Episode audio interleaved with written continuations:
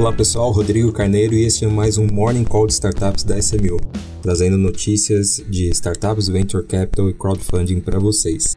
E nessa semana, falando das notícias do mercado brasileiro, uh, nós vimos aí o Gabriel Medina uh, lançando seu fundo chamado Quai Ventures, um novo fundo de venture capital uh, lançado por ele em parceria com a Carpa, o Multifamily Office. A ideia é que o Gabriel Medina faça investimentos aí no setor que ele chamou de Blue Carbon uh, e NFTs. Blue Carbon ele chama os créditos uh, de carbono originados através uh, de ações na, no oceano, que segundo ele valem aí quatro vezes mais do que uh, quando a gente fala do crédito de carbono de, de plantio. Então, como ele realmente é um, uma pessoa deste meio, né, então faz bastante sentido aí na, na, minha visão. A ideia deles é fazer investimentos de 1 a 5 milhões de dólares por negócio, tá? É, e fazer aí pelo menos cinco negócios até o final do ano. E na parte de NFTs, é, ele diz ali na matéria que pretende focar aí em games voltados para o surf. Interessante que ele está nadando aí um pouquinho contra a maré no momento, mas é no mercado que ele conhece, né? em praias que ele conhece, tanto preservação, oceano, é, quanto NFTs. Então, bem interessante. E no movimento em que ele pode trocar, né? A matéria diz que ele pode trocar ali os seus investimentos por mídia, né? Um movimento bem interessante aí que a gente vê correndo ao redor do mundo. A Serena Williams é uma grande investidora dessa forma, LeBron James, enfim, temos bastante exemplos aí deste modelo de investimento onde você pode trocar investimento por mídia, é, uma, ou uma parte em dinheiro, ou, ou, as duas coisas, né? Então ele, ele diz que tem essa possibilidade também, além do recurso, trocar por mídia.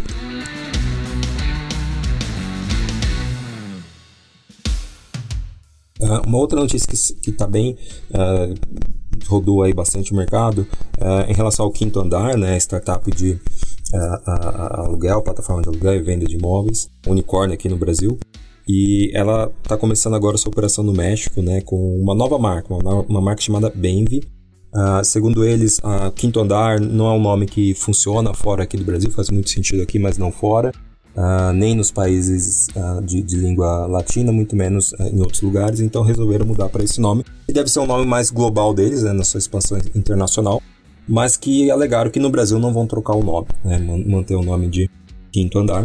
E no México é um movimento que vem sendo trabalhado e planejado há mais de um ano e meio, né, desde a última captação ali do, do quinto andar em 2021, onde levantou 120 bi, se tornou ali um grande unicórnio. E depois com a compra né, de uma startup mexicana chamada Navente, que é detentora de uma de outras, dentre outros negócios, uma chamada Immuebles 24, uh, ah, que são um portal de anúncios de imóveis. Então eles prepararam bem o terreno ali, né, fizeram uma aquisição no, no final de, de dezembro do ano passado de uma startup local para poder aterrissar em solos mexicanos e começar a expansão fora do Brasil é uma matéria interessante que contrapõe aí o que saiu né, do, do quinto andar de um monte de demissões é, recentes, então eles estão avançando aí em, no mercado, tá?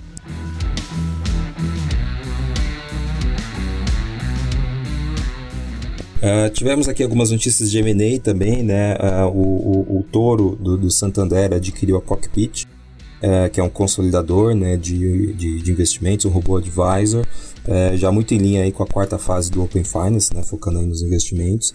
E uma notícia aí para quem é, vem acompanhando né, e, e, gostava, a Olivia, aquele aplicativo de é, gestão e auxílio financeiro ali automatizado, bem legal, conecta suas contas e vai dando uh, sugestões de como você pode melhorar suas finanças. Ela foi, já, já sabemos que ela foi adquirida pelo Nubank, mas agora anunciou o encerramento dessas operações.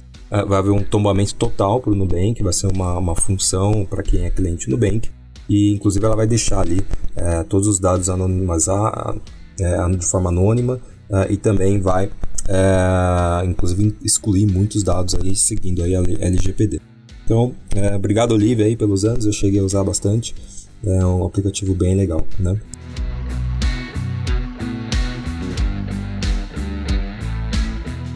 Fora do Brasil, nós temos aí, uh, saiu uma notícia, né, meio que um, um, um exposed, aí, vamos chamar assim, da, da, da, da Tiger, né, o Venture Capital, dizendo que uh, realmente ela chamou atenção pelas perdas que ela vem tendo, né, depois de um 2021 avassalador, fazendo mais de um investimento por dia útil, né, foram 339 aportes em 2021, Mas aí agora, com, nesse momento, ela teve uma queda aí seus, com as suas empresas listadas em bolsa de mais de 16 bi de dólar. Foi mostrado aí que ela utilizava um modelo um pouco curioso né, de análise, onde ela terceirizava boa parte da análise para a consultoria Benco, consultoria estratégica é muito grande, num contrato de mais de 100 milhões de dólares por ano.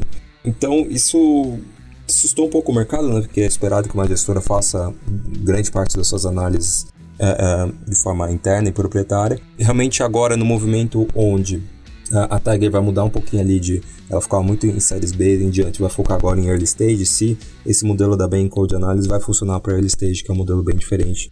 Nós sabemos aí que foca muito mais as pessoas do que no efetivamente no modelo de negócio.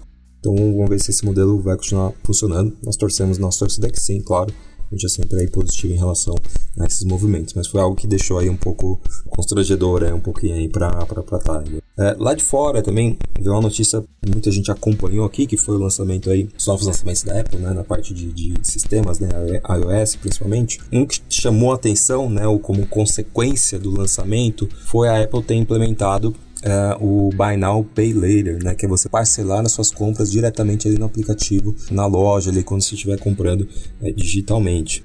E isso para nós brasileiros é algo bem comum, né? Você fala, não, mas eu parcelo sem juros no cartão de crédito, mas lá fora, principalmente nos Estados Unidos e na Europa, isso não é comum, né? Isso não é um modelo de negócio e agora está se tornando o parcelado aí ele foi embutido dentro do próprio da própria loja aí da Apple, o que naturalmente fez com que muitas startups que estavam né, operando nesse Buy Now Pay Later, uh, e aí dando destaque aqui para Klarna, que é a, a maior empresa uh, europeia privada, né?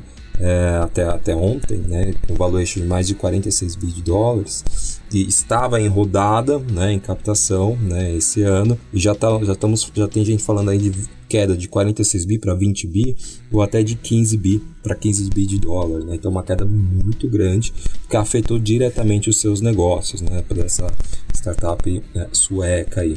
E pegando um gancho nisso, né, o Buy Now Pay Later não é muito regulado na União Europeia, então passa ali um pouquinho de, de sensação de shadow bank, né, porque na verdade é uma dívida que o consumidor está adquirindo quando ele resolve pagar ali em semanas ou meses. É, é, é, uma dívida, né, um endividamento, e estava passando aí sem regulação.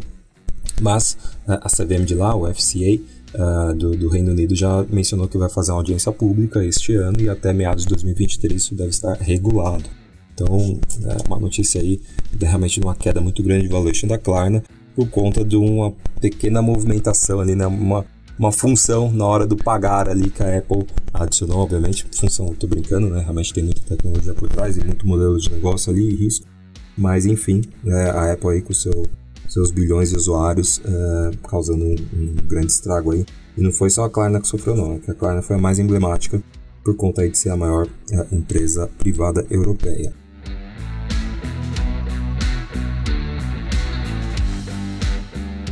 Indo agora para as rodadas né, que nós tivemos aqui no Brasil, nós tivemos o Guiavet, que é a startup que faz telemedicina veterinária, achei bem interessante isso. Recebeu um aporte de 6 milhões e meio de reais é, da Astela, né, do, do principalmente, da, da turma lá, seus sócios, investidores. Então, uma startup bem interessante, né, telemedicina veterinária, vindo aí com a regulação desse setor, algo aí que eu não tinha visto. Achei bem interessante, não conhecia a Guiavet e, e gostei de ver esse aporte. É, e vão aí testar o seu produto no mercado, né? uma rodada pré-seed.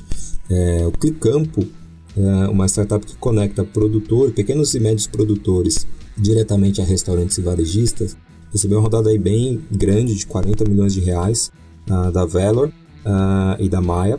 Então, bem interessante também, bem grande, uma, acho que foi a maior rodada aí dessa, dessa semana aqui no, no Brasil, né? Uh, e aí quem puxou bastante aqui tem quatro uh, uh, foram as plataformas de crowdfunding, né, mostrando aí resiliência nesse momento. Então, uh, o canal né, atingiu aí sua, sua meta de captação, né, mínima de 800 mil reais, então deve chegar em 1 milhão e 200, já atingiu seu mínimo, então oferta válida. Né, feito lá pela, pela SMU e o canal conecta aí os, os famosos né, para fazerem mídias aí para pequenas é, e médias empresas e pessoas físicas, tá? Então, bem interessante aí. Faz até uma conexão ali com o que o Gabriel Medina está fazendo, né? Uh, a WeBroPay uh, captou 2 milhões de, de, reais, né, através de crowdfunding via CapTable, que é uma fintech que uh, no, no, setor de, de, corretores imobiliários, tá? Traz a tecnologia para esse setor. O App Justo, que a gente já tinha mencionado aqui é, semana passada, captou 1.800 é, com crowdfunding através da CRIA. Né? O, o App Justo faz uh, um aplicativo de conecta entregadores diretamente a restaurantes e realmente eles conseguiram até bater a meta aí, o recorde de quantidade de investidores, foram 939 investidores nessa rodada, se eu não me engano, o recorde anterior aí era da Lady Driver. E temos aí a Agroflux captando é, em reservas 2 milhões e meio, também outro crowdfunding da mil né, no setor de agritech, né, de pulverizações. Tá? Uh, então é isso aqui para hoje e até a próxima.